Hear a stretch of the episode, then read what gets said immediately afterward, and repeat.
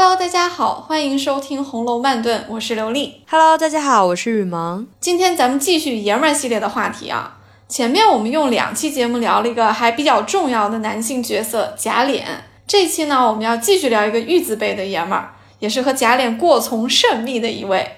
大家应该已经猜到了，他就是贾珍。哦，说到贾珍，我觉得他那个爬灰啊，就是简直了，破圈了。看不看《红楼梦》的人，或者是圈里圈外的人，都知道这个跟他绑死的标签——爬灰。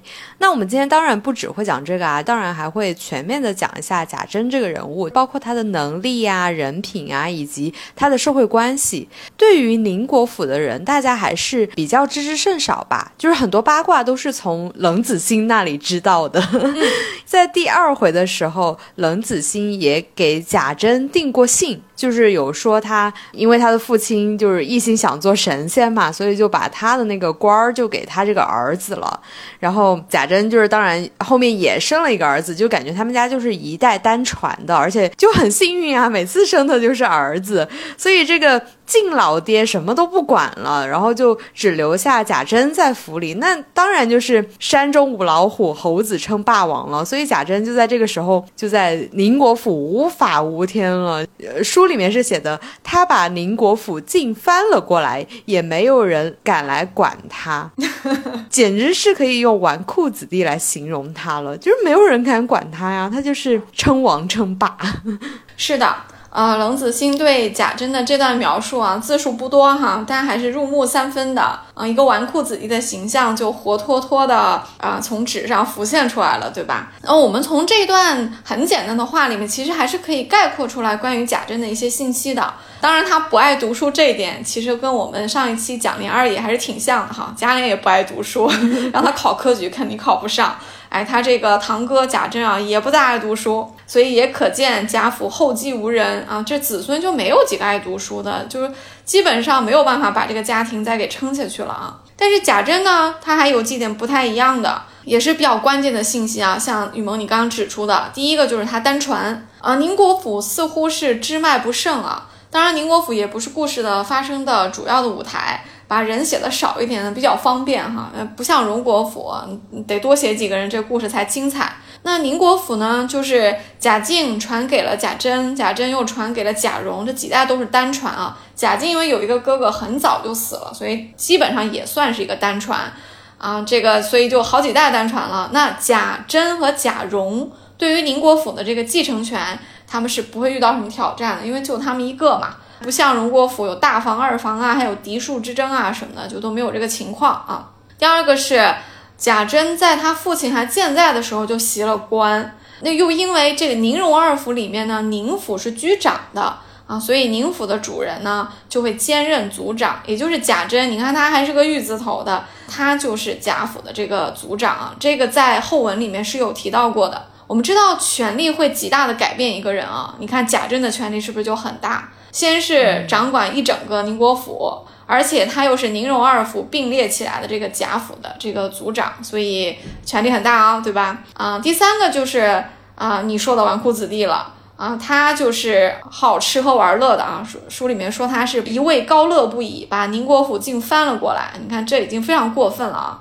啊，那确实没有人敢管他。他亲爹都已经去庙里修行去了，都放弃管他了，这还有谁能管他呢？他母亲去世的更早啊，所以总结下来啊，我觉得贾珍的这个纨绔子弟的形象，加上他处在一个权力的金字塔尖啊，再加上他其实还比较处于一个壮年啊，我觉得这几个特征加在一起，我就特别想用一个现代的词汇去形容他啊，就是一个 alpha male。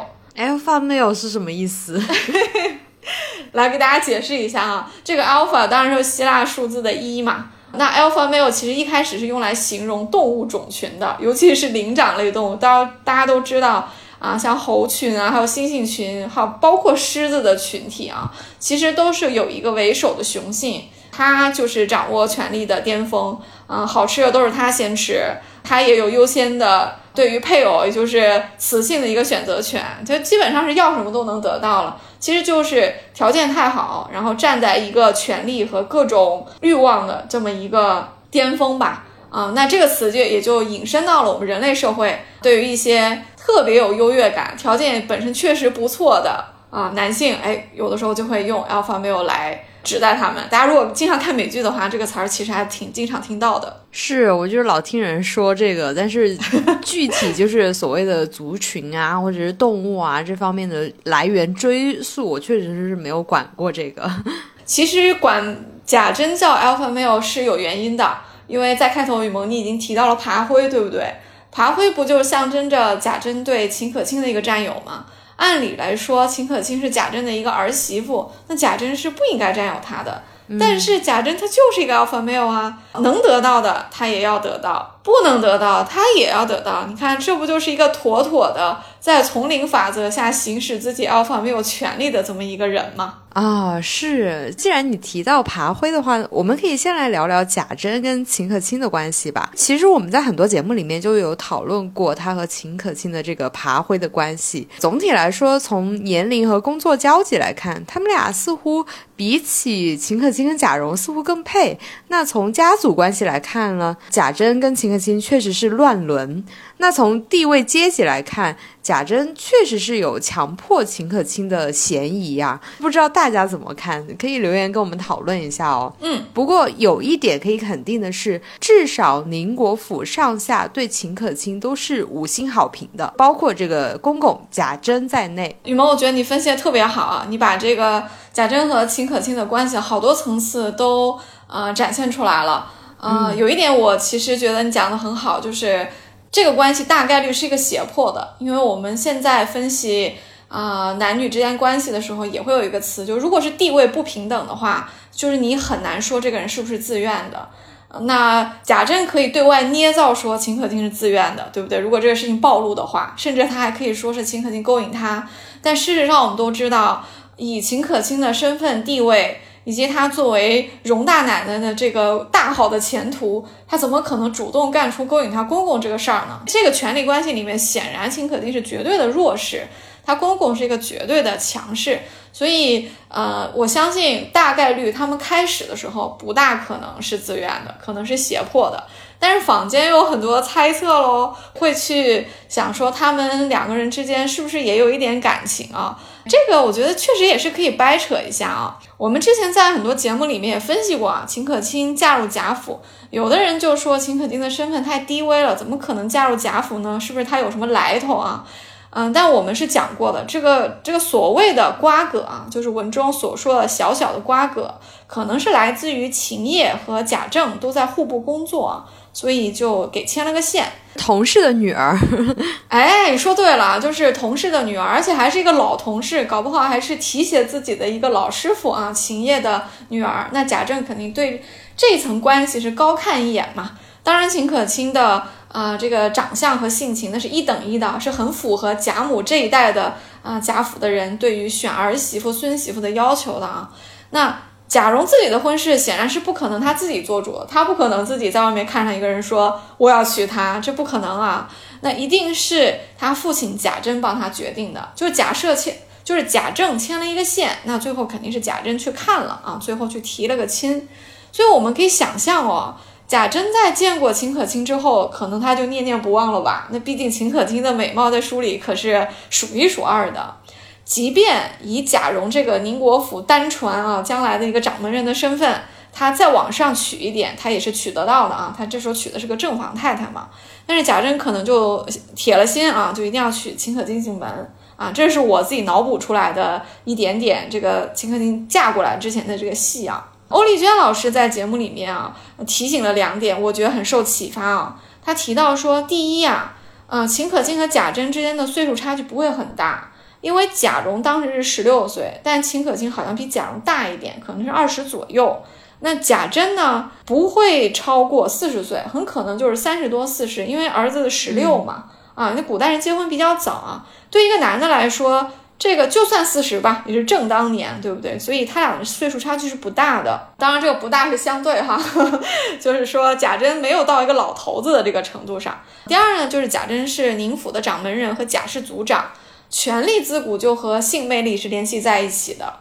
啊，因为书呢确实删了非常多啊，啊，我们就缺了很多的细节，就看不到了。我们也不知道贾珍和秦可卿之间到底是只有欲望还是欲望加感情，只能说呢，啊，我们自己脑补一下啊，假如他们两个人是由胁迫开始，由欲望开始，但是到后来产生了一定的感情，我认为不是一个非常离谱的事情啊。那我们的。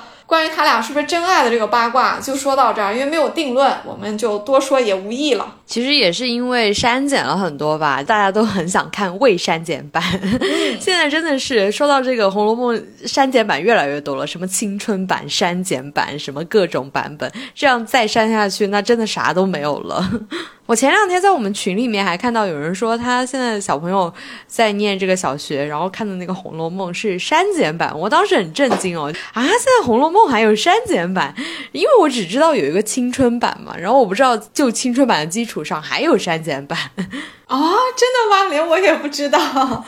呃，可能考虑小朋友的年龄，呃，有一部分的删减，我觉得也是可以考虑吧。比如说什么贾玲和多姑娘什么的，放到给小朋友看，可能确实也不太适合哈。平心而论，其实红楼的大部分情节，其实小朋友是能看的。他的阅读障碍，我倒觉得不在这些会淫会道的事情，主要是在于有一些文化常识，还有一些古代社会的伦理啊、制度啊这方面的阅读的障碍，可能小朋友不一定特别看得懂，包括诗词也比较多啊。删减版可能出于种种原因也是有必要吧，但是我还是挺赞成大家，啊，只要成年了，中文素养够高，咱们尽量都看。无删减版啊！你跟以前我们小时候还不都是看无删减版？我觉得也没有什么，我们还不是这样长大了，就是也没把我们带坏了。是啊，我觉得可能他们最想删减的就是刚刚讲的这个秦可卿跟贾珍这一部分。就比如说交大醉酒后，就是骂出来那个爬灰呀什么的，大家就会想到，哎，是不是贾珍跟秦可卿有什么呀？你看那个时候好像大家都没有很吃惊，就只有宝玉很吃惊。如果小朋友们看的话，就跟宝玉一样说，哎，爬灰是什么意思？就问一下家长，然后家长就会像凤姐一样，就很生气，怎么问这个？对，家长就是经常这样，不让小朋友看这些书，不让小朋友问这种问题。其实大人可能在偷偷看。对，提到这个贾珍跟秦可卿的不伦关系，那其实比较有力的一个证据就是秦可卿的葬礼了。因为秦可卿的葬礼是书中比较重要，也是最早出现的一个悲剧的场景。那后来贾静死的时候也没有写的那么详细嘛。嗯，很多人都觉得秦可卿的葬礼特别的隆重、铺张浪费。我倒觉得可能是平时我们这些普通人对贵族的想象比较少吧。这应该算是贵族里面铺张的比较一般的葬礼的一种，不知道你怎么看啊？呃，哎，你这个观点很新鲜，我有点同意哦。因为，呃，对曹雪芹这样一个写作技巧很高超的人来说啊。他通常会把这个事件第一次出现的时候写的很详细，后面就稍微简略一点哈。所以秦可卿的葬礼因为发生的最早嘛，他本来就写的最详细，就给我们一种感觉就是过于铺张。但是贾静因为是第二次出现了，所以就没有写的那么详细，可能我们感觉就会简陋一点。也许仅仅是因为描写上的一个程度不同啊，嗯，但是你这个讲法虽然是合理啊，可是我们也不能忽略。这个葬礼确实就是隆重的，有一点离谱了。这书里面可是有证据的啊！关于这个贾珍不怕别人说说三道四啊，就是肆无忌惮的给秦可卿操办葬礼，这个这书里面是有做了好几层的描述的。首先，你看众人到的时候，他是哭得像个泪人儿，儿媳妇死了，哭得像个泪人的不应该是儿子吗？怎么能是公公呢？我当时很虽然年纪很小，但我看到这里的时候，我已经觉得很吃惊了。虽然我那时候不懂爬灰。啊，这是一个，他还说，呃，媳妇比儿子强，媳妇走了，长房内绝灭无人了，这叫什么话呀？你儿子还在呢，你说这话也不怕贾蓉有心理阴影？这个爹真的是太不在乎儿子了啊！这还只是秦可卿刚死的时候啊，到后来这个葬礼开始就呃展开的时候呢，就更夸张了。他对秦可卿的棺木也是怎么都不满意啊，最后是用了薛家的给的，这个当时是给王爷做的一个棺材啊，所以无论是从木材、做工各方面都非常的讲究啊。那秦可卿是只是一个平民女子，嫁到了贵族家庭，算是有一个。呃，算是有个身份吧，有个夫人的身份吧，那也不至于要用王爷的这个棺材啊，对吧？这已经是有点离谱了。而且他还觉得贾蓉的官职太低啊，当时其实是应该说是没有官职啊，因为贾珍还没有传给他嘛，牌位上不好看，然后就给他捐了个官。对呀，一千二百两银子捐了一个虚职龙禁尉。咱们别忘了，一千二百两银子是什么概念？刘姥姥来拿走的是二十两，这是第一次；第二次是一百两，所以一千二百两捐了一个官，就是为了葬礼上这个牌位可以写高一级。所以你看，这个铺张也是很过分了吧？就是爱面子呗。确实，呃，有一句话叫“葬礼是办给活人看的”，这秦可卿自己当然是享受不到这个葬礼了，他已经无法做到地下有知了。但这个葬礼就是办给贾家的亲戚看的呗，就无非就是这么这么一，还有一些达官贵人们，这经常来往的人看的呗，确实是面子的一部分在里面啊。当然是会有贾珍的一种补偿心理，他对秦可卿有亏欠嘛，所以每一件事情他都能做到他力所能及的这个极限。这还没完啊，嗯，他还觉得说这个葬礼可能礼数不够啊，怕人笑话，因为尤氏不是装病就不出来料理了吗？啊，所以啊，贾珍还请凤姐过来掌管宁国府一个月啊，这也是一个面子上的一个事情。所以综上所述，这个葬礼也许确实是那个时候在贾家鼎盛的时候的一个葬礼的平均水平之上，再夸张了一点。但我觉得他夸张的部分也应该是比较多的，所以这里面应该是有贾珍私自可以做主的那个部分的，就是因为他对秦可卿啊这个人，可以说他是看重也好。啊，也可以说它是亏欠也好，过度补偿也好。啊，综上所述吧，才给他办了这么一场葬礼。嗯，刚刚我们有提到说贾珍跟秦可卿的关系应该是一个众所周知的秘密，因为在交大破口大骂的那天，除了宝玉以外，大家都没有露出那种很惊讶的表情。嗯，这个肯定是也包括尤氏在内的。就像你刚刚说的，为什么尤氏在当天要装病呢？说自己料理不了这个丧事，他明明之前就是对秦可卿那么的夸赞啊，就说哎这个。媳妇就是天上有地下没的，嗯，代入一下尤氏啊，作为老婆，她真的还蛮尴尬的，就是闹也不是，不闹也不是，也只能推脱说自己生病，不出来料理这个丧事，也算是她作为太太的一个无声的反抗了吧？你想啊，就是一个古代的女人遇到这种事情了。肯定做不到像凤姐那样去闹，或者是脑子转得很快，给设个什么局什么的。像尤氏这样的话，就只能默默的忍耐，或者是像别人那样去自杀了。嗯，从后文来看，尤氏似乎就一直在装作不知道的一个状态。她和贾珍谈不上多恩爱吧，也还是挺相敬如宾的，就是互相还是把表面功夫都做得挺足的。是的，我特别同意啊。从尤氏的角度来说，我们可能。要单开一期讲一讲尤氏这个人物啊，因为这个人似乎一直都被低估。其实我觉得他挺重要的，嗯，他没有写出来的、没有说出来的话，嗯，我们都可以试着去揣测一下。因为从他的行为上，我们可以看得出来，他可能不像我们想的那么傻，他其实是一个心里挺明白的人。嗯，正像你指出的，他在秦可卿葬礼这件事情上，啊，他装病啊，不出来料理，是他的一种无声的反抗。对于他这个装病，贾珍能怎么样呢？贾珍肯定也只能就接受，对吧？他也不可能跟尤氏闹。你都偷媳妇偷成这样了，你你大老婆脸都丢没了，人家就人家就不能在家里装胃病嘛，对不对？所以我觉得这个是他们夫妻之间就是该的啊，就是尤氏总总有这么一点点。嗯，权利吧。至于尤氏是什么时候知道的，我们也我们也猜不到哈。那交大骂的那天晚上呢，他也有可能是从那个时候知道的，也有可能是其他时候。嗯，因为像你说的，除了宝玉之外，其他人都没有觉得惊讶。这个我倒不觉得是因为别人知道，所以不觉得惊讶。主要是因为啊，别人都知道爬灰太严重了，所以面上只能装作不敢问，对，不敢问。宝玉他为什么敢问？因为宝玉小啊，他又比较天真嘛，他还不知道这个词的轻重，所以他会去问凤姐。但别人都嗯有岁数了，或者说都已经结了婚了，对这种人事都比较知道了，所以肯定是不敢问的。那我们以常理推断，那尤氏又不傻，她站在旁边，她难道不知道这个家里面能爬灰的只有她老公吗？对不对？你你爬灰，你必须有儿媳妇啊。所以我觉得尤氏至少在。这个晚上他应该也就知道了啊。我们也可以在这个点上就稍微的解读一点点贾珍的这个夫妻关系啊。那尤氏是贾珍的田房。他的家庭呢，应该是要比贾珍的原配啊，可能是要低一些的。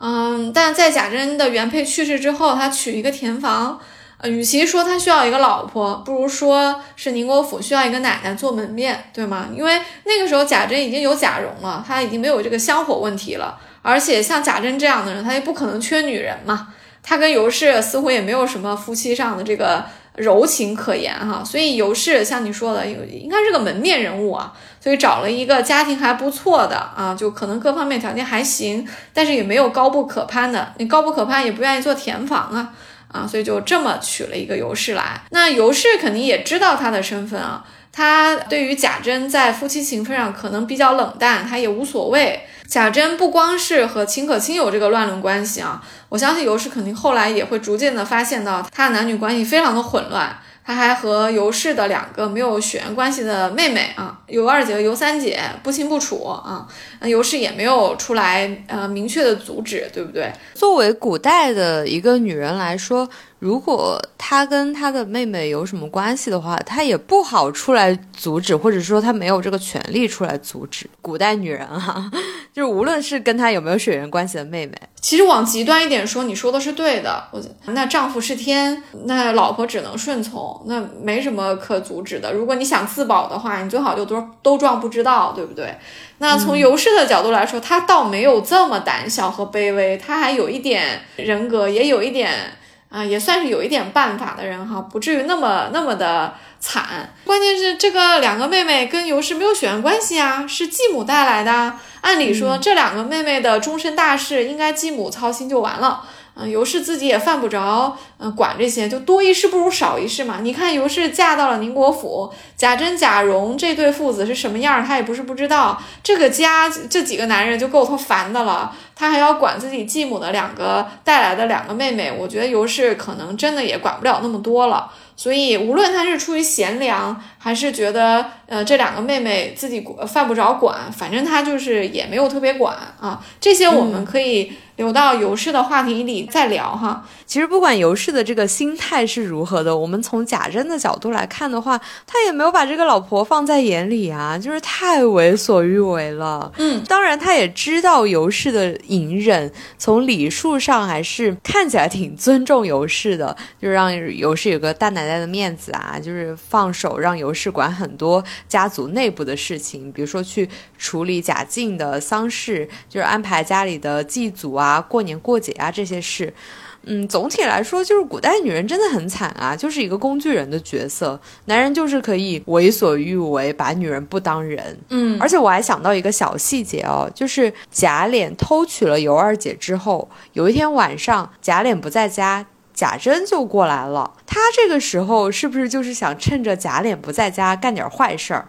贾琏 说不定也会像尤氏一样忍气吞声。贾琏这个角度的忍气吞声肯定跟尤氏不太一样。贾琏肯定也会觉得，哎，就是女人嘛，无所谓吧。可以说贾琏根本不在意尤二姐怎么样，所以就无所谓。就是说贾琏跟贾珍都觉得尤二姐就是一个女人，就是一个工具，就是无所谓的事情。哎呀，听完。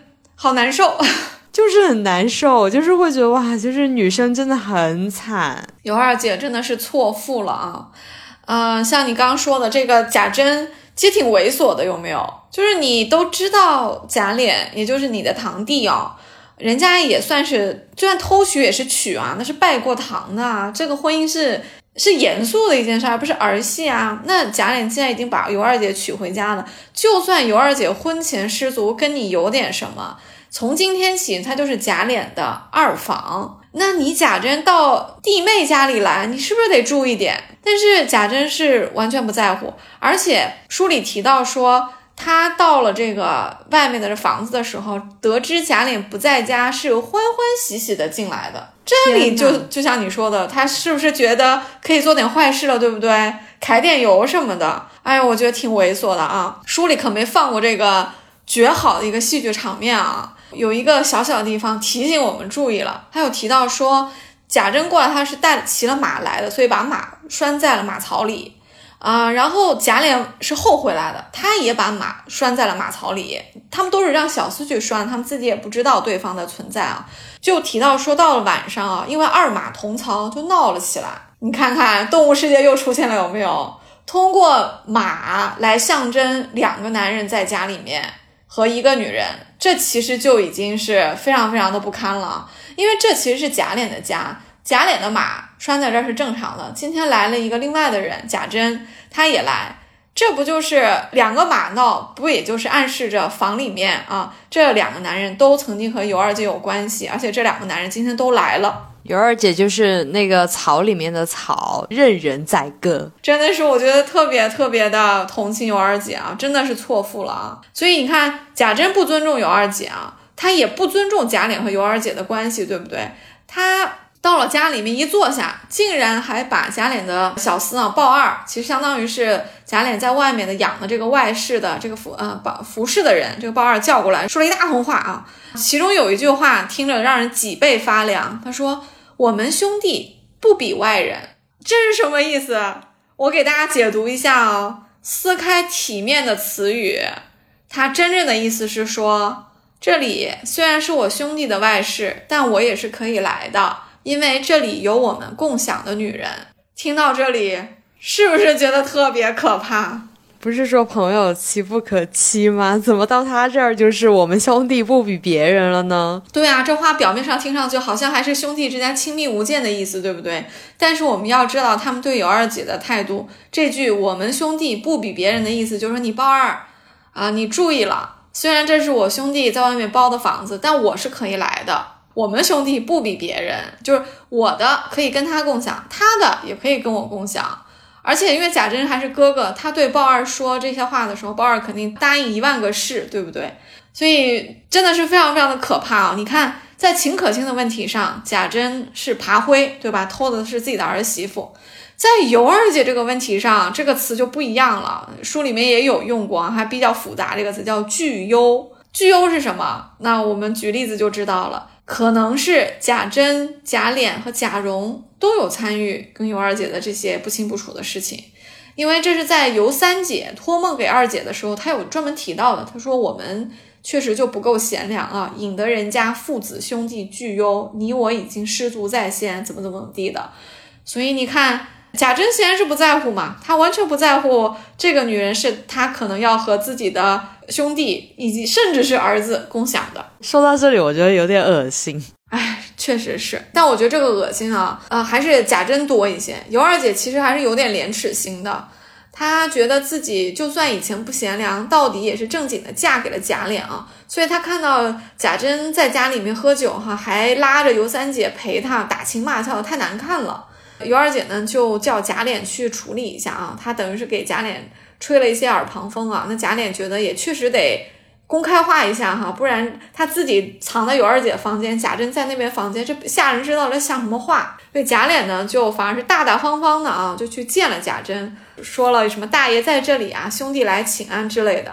那贾珍就有点害羞啊，说羞得无话，只得起身让座。结果贾琏说了一大通话，又让我大跌眼镜。我还真的以为贾琏听了尤二姐的话，要过来打消一下贾珍的念头，让他以后放尊重一些。结果没想到我们李二爷竟然是这么说的啊，说何必又做如此景象？咱们弟兄从前是如何样来？大哥为我操心，我今日粉身碎骨，感激不尽。大哥若多心，我亦何安？从此以后，还求大哥如昔方好，不然兄弟宁能可绝后，再不敢到此处来了。这这说完，那贾珍就赶紧把他搀起来，说：“兄弟怎么说？我无不领命。”还接着让别人说：“拿酒来，我和大哥吃两杯。”又把尤三姐拉过来，说：“你过来陪小叔子一杯。”哎呦，这话看的实在是太猥琐了。贾琏是什么意思？完全是在说：“你看大哥，我们以前是什么样的？”什么样啊？无非就是一块儿出去追欢买笑、吃花酒呗，对不对？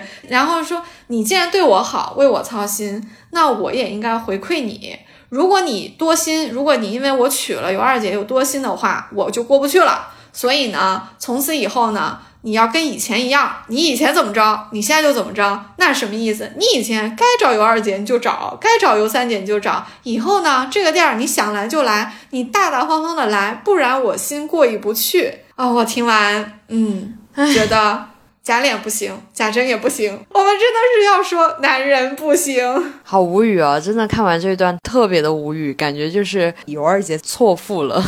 嗯，后来尤三姐当然也痛痛快快的就报了个仇哈，因为尤三姐坐下跟他们喝酒的时候，不是说了一大堆什么清水下杂面，你吃我看。我们俩是姐妹，你们俩是兄弟，来我们也清香清香啊！这尤三姐自己在那一扬脖就把酒喝了，而不而且这个头发也乱了啊，这衣服也松开了，坐在那儿坐没坐相，站没站相的各种姿态，聊的这两个人心痒痒，但是这两个人又不敢干啥，对不对？因为尤三姐马上一翻脸。就把他们俩打了个烂羊头，门一关，给他们赶出去了。看到这里的时候，我们还是觉得出了一口恶气的。哎，你说像贾珍这种行走的种马，就是为什么不去干点别的，就是一定要利用自己的权利为所欲为呢？我觉得他男女关系真的乱七八糟的。男女关系可能也是彰显他这种社会地位和他为所欲为的一面吧，因为。通过要什么女人都能得到什么女人，这也是他地位的一个表现嘛？这也是他所谓的他的理解中的这种男人雄风的一个表现吧？这是我的理解啊。你看他并没有在其他方面有什么上进心，他又不去考科举，他家里管的也是倒三不着两的，嗯，他就吃喝玩乐，纨绔子弟一个比一个行。咱前面说的是男女关系啊，这里我八卦一下，我觉得指不定还有点男男关系。为什么呢？我记得。书里面有提到过贾强，有那么一小段说他以前是跟着贾珍过活的，也是贾府的这个正牌的玄孙啊。因为你看草字头，那显然是和贾兰是一辈的嘛。说后来就搬了出去啊，因为他长得非常俊美啊，跟贾蓉关系也很好啊。啊，说是贾珍觉得风评亦有些不大好，就让贾强搬出去自己住了。哇，他这么不要脸，还觉得风评不好，我还以为他不在乎外界的评价和看法呢。对，你你看，你都惊讶了是吧？嗯，当然，因为贾强毕竟是一个贾府的正经的正派玄孙嘛，又是个男生，如果贾强。和贾珍有点风评不大好的话，可能贾珍是有点忌惮的。这些女人，她肯定觉得这些女人都大门不出二门不迈，不可能出去说什么呀，都要说什么都是贾珍自己控制言论嘛，所以她不怕。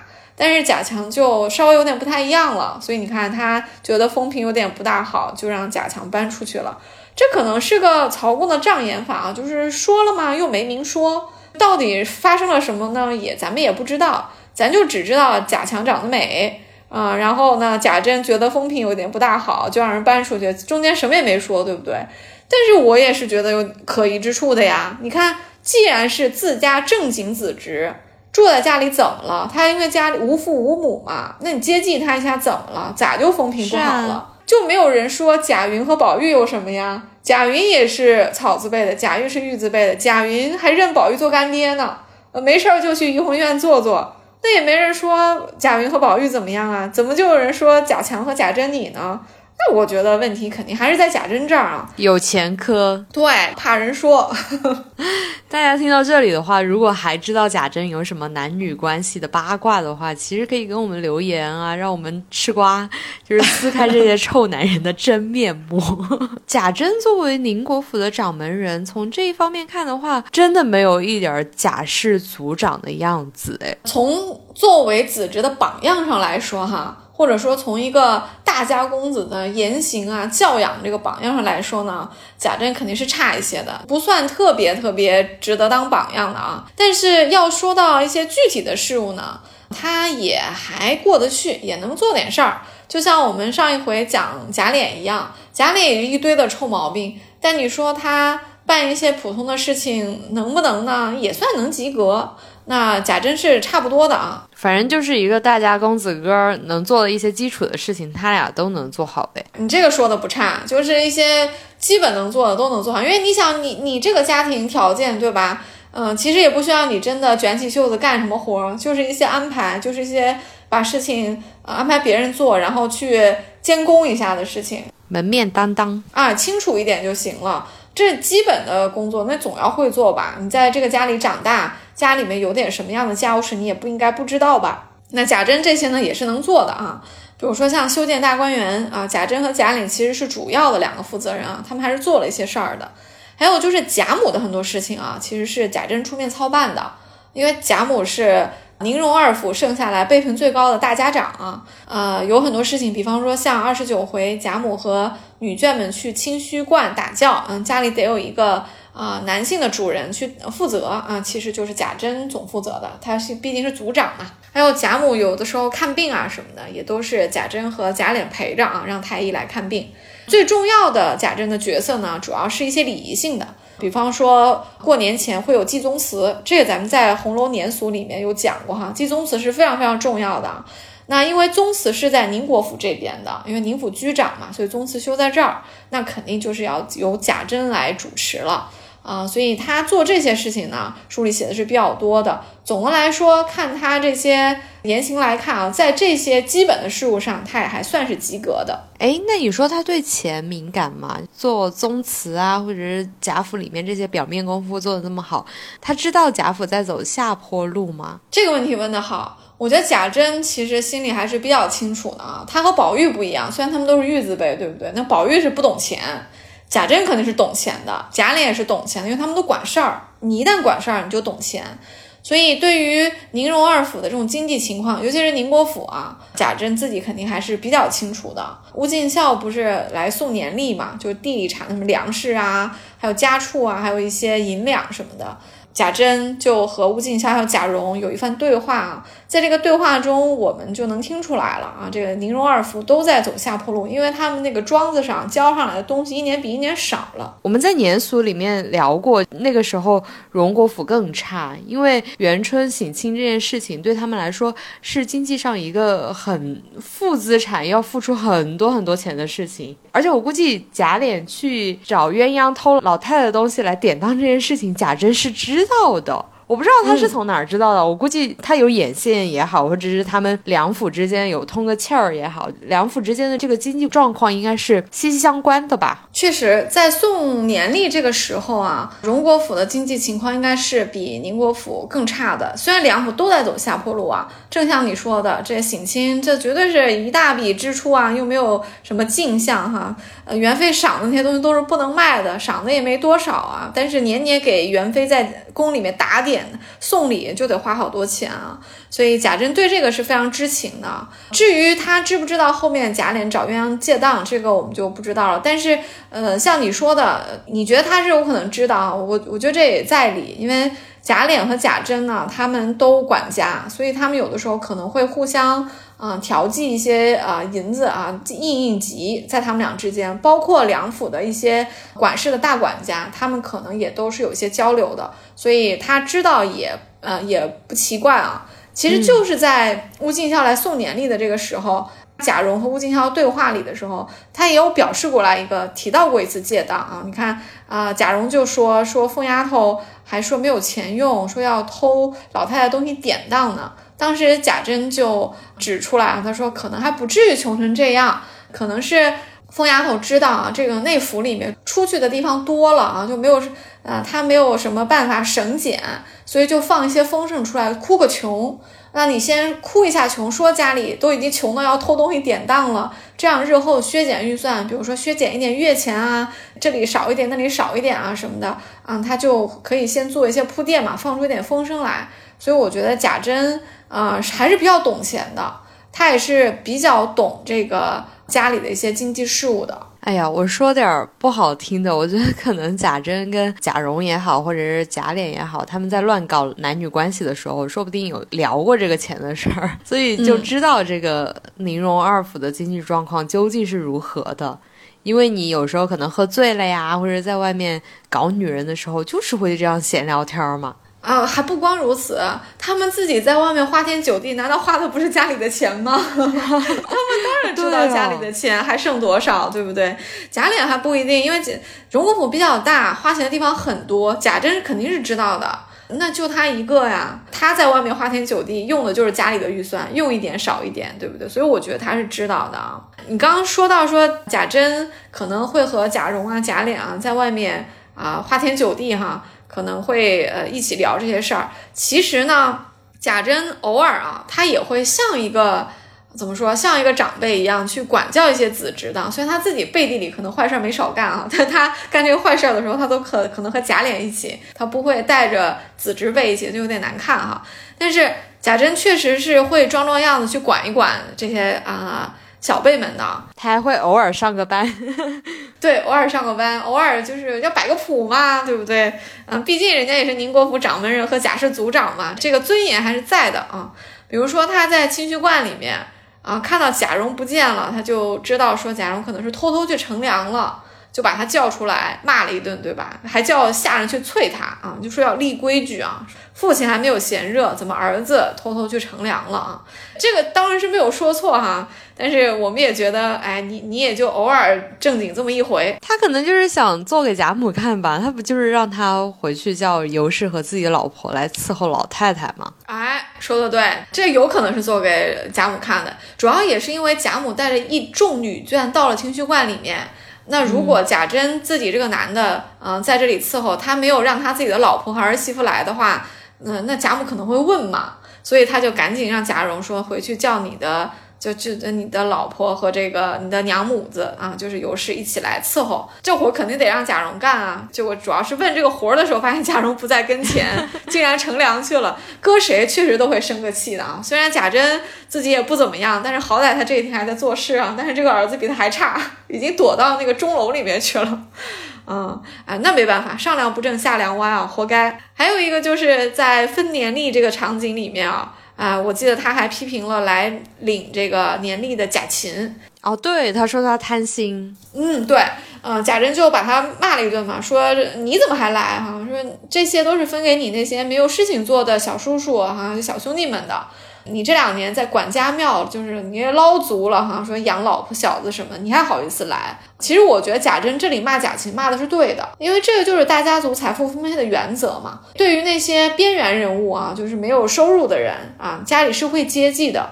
但是这有也有个尺度，贾琴的这个尺度显然他就是有点贪心了，所以贾珍把他臭骂了一顿。从这里来看的话，贾珍对家里面的钱是怎么花的，花在哪里的，他还是挺清楚的。你看他知道有哪些人平时有捞到很多好处，有哪些人就是根本没有钱领，就是没有没有钱来接济他们的生活，他是很清楚每家的经济状况是怎么样，然后整个宁国府是怎么样的。对，我觉得这里贾珍是知道的，因为毕竟这个家里的人数再多，也不可能多到你记不住嘛。所以贾珍可能这点数他还有。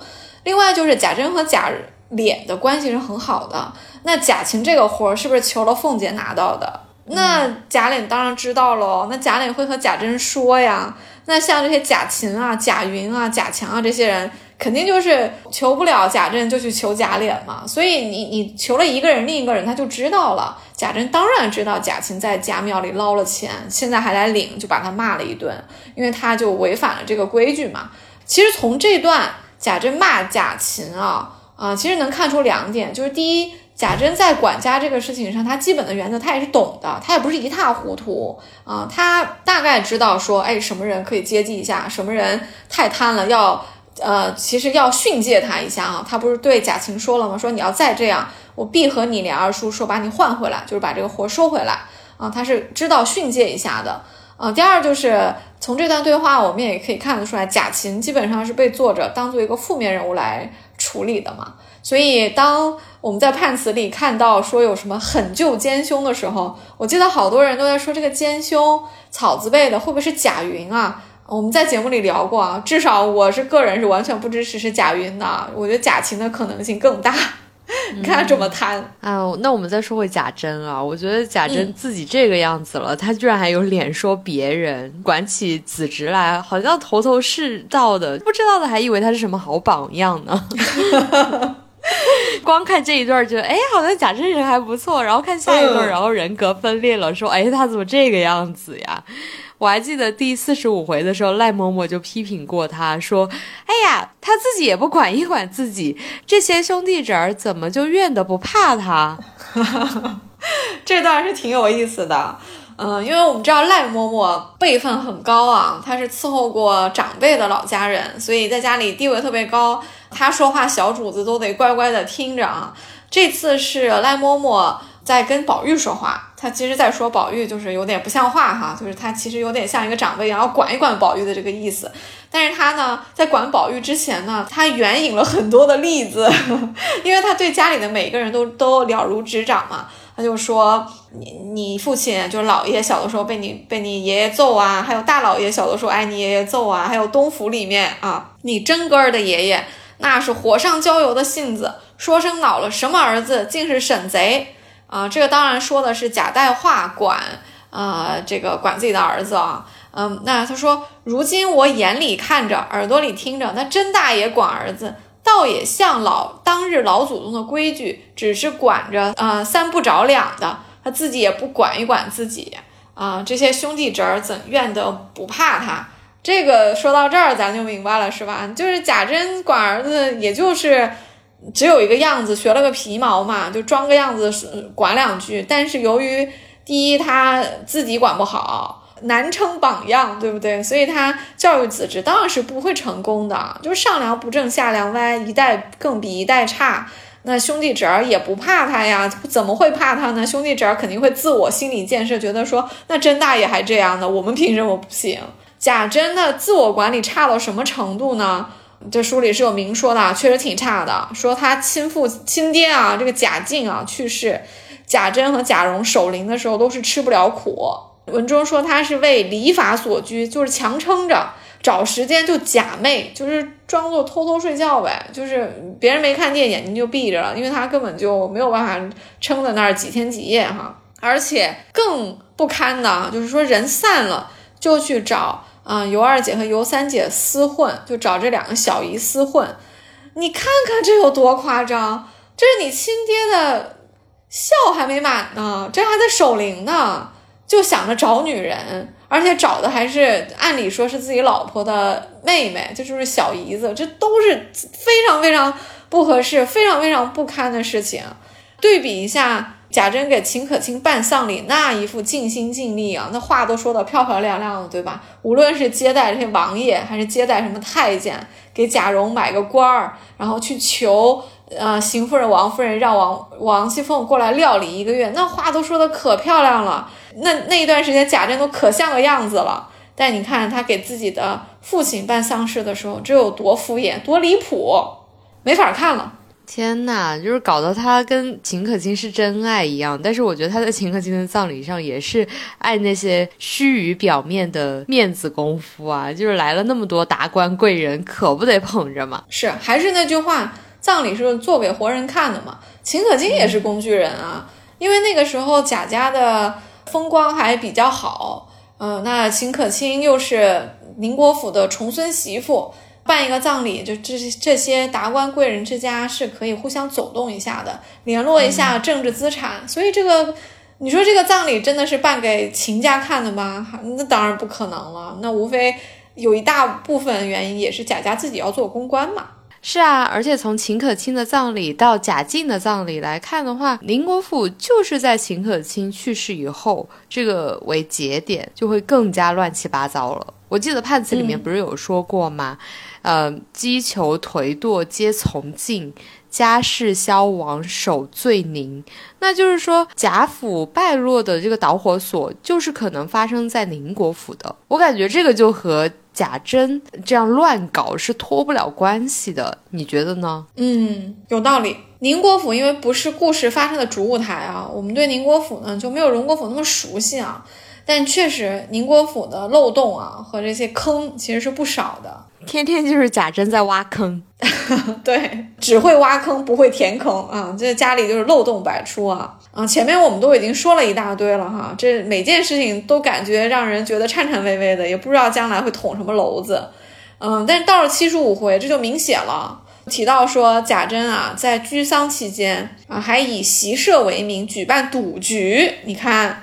哇，这已经非常严重了啊！说请了一堆的这个贵族公子啊，每日就吃喝赌博，关键是搞大了之后还有什么娈童服务，对不对？记不记得邢大舅啊和薛蟠，嗯，就在那里讲话都有荤段子嘛，旁边就有娈童，然后在那里抱怨什么输了钱啊这那的，都非常非常难听的那些话啊。这段话其实是通过尤氏在窗外偷听让我们得知的啊。那我觉得这个赌局其实暴雷的风险就蛮大的。因为其实荣国府也在查赌，对不对？荣国府只是下人几次赌博，然后可能没有锁门，家里就抄着点大观园，怎么怎么样啊？那贾母就是要彻查，连迎春的乳母都要抓起来，怎么怎么样？因为贾母是见过从赌博这件小事引发到后面就是，简直就是奸淫狗盗就都有可能了，所以贾母一定是啊，一定是要彻查到底的。但是你看宁国府。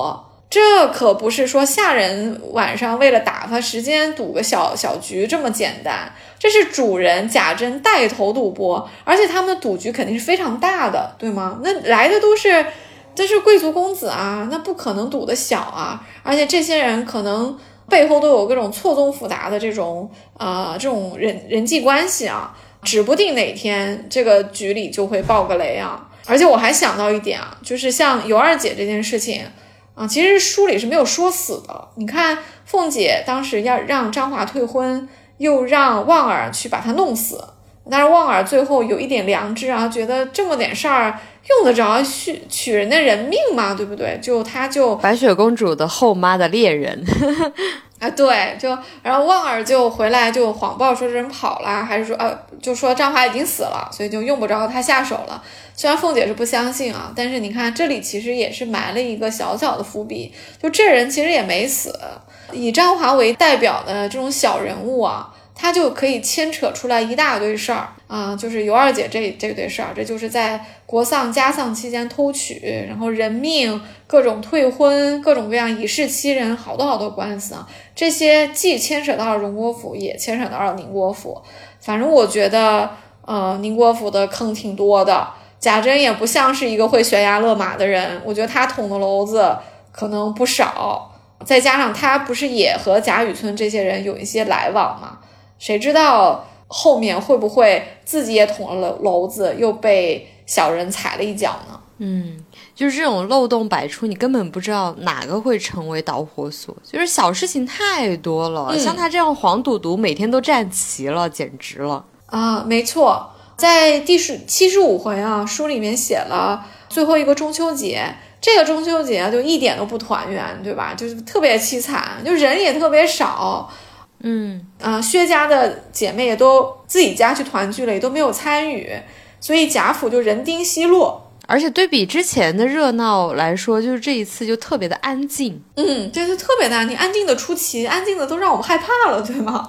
而且你到后面连黛玉和湘云他俩都离席了。他们是感慨于自己的身世，他们去联聚了，那就使得这个席上的人越发的少了。倒是老太太不愿意这个宴呃宴席结束啊，强撑到半夜。还有就是探春陪着她，但是其他人都是撑不住了。本来人就少，又撑不住，所以你就给人一种特别凄凉的一个感觉啊。但是这个中秋节其实还有一个更可怕的一个细节，我们是可以当做一个衬语来看的。这可比荣府的这个家宴要要要可怕多了。就是在啊宁国府的时候啊，贾珍在家宴的时候，他有听到啊宗祠方向，就是那个院墙那边有传来这种叹息声啊啊，非常非常的阴森森的啊啊，这个听上去呃，再加上结合这个风声啊，就特别像是贾家的这个列祖列宗啊，对于后代不成器的一些悲叹啊。我们知道，嗯，贾府的列祖列宗对于后代子孙的不成器，他们是表达过意见的，对不对？他们之前在第五回不就说过，说子孙都不行啊，就唯一一个宝玉嫡孙还可以提携一下，让你这个警幻警醒他一下啊，不要让他以后走上歧途。这发生在第五回，那显然到了七十五回，又过去了七十回，不但宝玉点醒无望，其他子孙愈发猖狂，所以。贾家的列祖列宗在这个点上能怎样呢？那只有哀叹了呀，就神仙也救不了他们了呀。嗯，这个中秋节的这种啊叹息声啊，真的就是影射了悲剧不久就要拉开大幕吧？哎，也是感慨一下。是的，哎，你说到这个，我不得不提一下，就是李少红那版《红楼梦》了。抛开演员跟妆造不说，就是有的人会觉得这部剧好像很阴森啊。其实我倒蛮喜欢里面的一些叹息或者凄凉的那种基调的，因为镜头有的时候会用一些第三视角的审视嘛，配上那个叹息的那种基调。会让人看了也会觉得阴森森的。但是我有时候因为我看《红楼梦》很多遍了嘛，所以我有时候看的时候我会蛮想哭的，就会想起你刚刚说的这一段，尤其是原文里面，就是说什么呃。恍惚闻得祠堂内这个扇开合，就是那个门开合的那个声音，然后只觉得风气森森的，比原先更觉得凉飒起来。书里面形容的就是月色惨淡，也不似先前那般明朗，众人都觉得毛发倒竖。我在看李少红那版的时候，我就是会有这样的感觉，就是好像我们正在用这个祠堂里面的第三视角在看整本《红楼梦》的这个基调，就包括他那版的第一集里面一僧一道在唱《好了歌》那个情景嘛，嗯。嗯，就只有僧道是一个慢镜头，那周围的人都是来去匆匆、慌慌张张的穿梭，是不是就只有俗人才会这样？慌慌张张来去匆匆，就只有僧道在唱好了歌，他们就是这好了歌里面的人呢。包括旁白，就是很多人会说那个旁白很没有情感。我个人会认为，就是旁白的那种冷静，或者是说有点冷冰冰的那种感觉，还蛮像上帝视角在冷眼旁观的。哇，被你说的我有点好奇起来，因为这一版我其实没有看过，嗯，但是你刚刚的这个一些部分评论，关于这种阴森森的评论，其实我有呃在网上看到一些，呃，我能想象你描述的这个情况，我想可能导演的用意也是在，因为他我们有上帝视角，就是我们提前知道了悲剧会发生，所以我觉得他有意的。啊，强化了这个悲剧吧，就是他更多的去渲染了这种气氛。其实这也是他的一种创作，我觉得也是蛮蛮值得讨论的，挺好的。对 他也不是完全的不可取，所以呃，我觉得很多时候就是有导演自己的理解也好，或者是编剧自己的理解也好，其实是有这些杂糅的部分在里面的。嗯，每个人都怎么怎么看吧？就比如说像我在看这部剧的时候，我就会想到这个上帝视角这这一部分。当然，就是我们看老版的那个八七版的时候，可能会觉得，哎，它好像加入的戏剧成分，然后带入的这个情景会更多一点。所以每一部剧都是有它的可取之处的。嗯，没错，说得好。嗯，因为红楼已经太经典了，就有太多的影视剧，嗯，像舞剧、歌剧、芭蕾，对吧？就有话剧，有太多的改编。啊，我自己对于这种改编也都是特别开放。我觉得像你说的，因为它太经典，然后又太丰富，我们可能每一个创作者都有很多他自己的理解，即便不是每一个都特别让能让大众一下子就能接受，但其中可能蕴含着他的思考，也不乏有一些先锋性的探索。嗯，只要有可取之处，我觉得我们都应该。都应该多看看，不然我们大家也没必要来听慢炖了，对吧？那八十回的红楼自己在家看就好。因为李少红那版用了特别的多的叹息声，就会让我想起你刚刚说的那个场景。确实是，就是你真的看完《红楼梦》就是会叹气啊。嗯，这个场景甚至让人觉得写的特别超现实，对吗？就不太像是，嗯。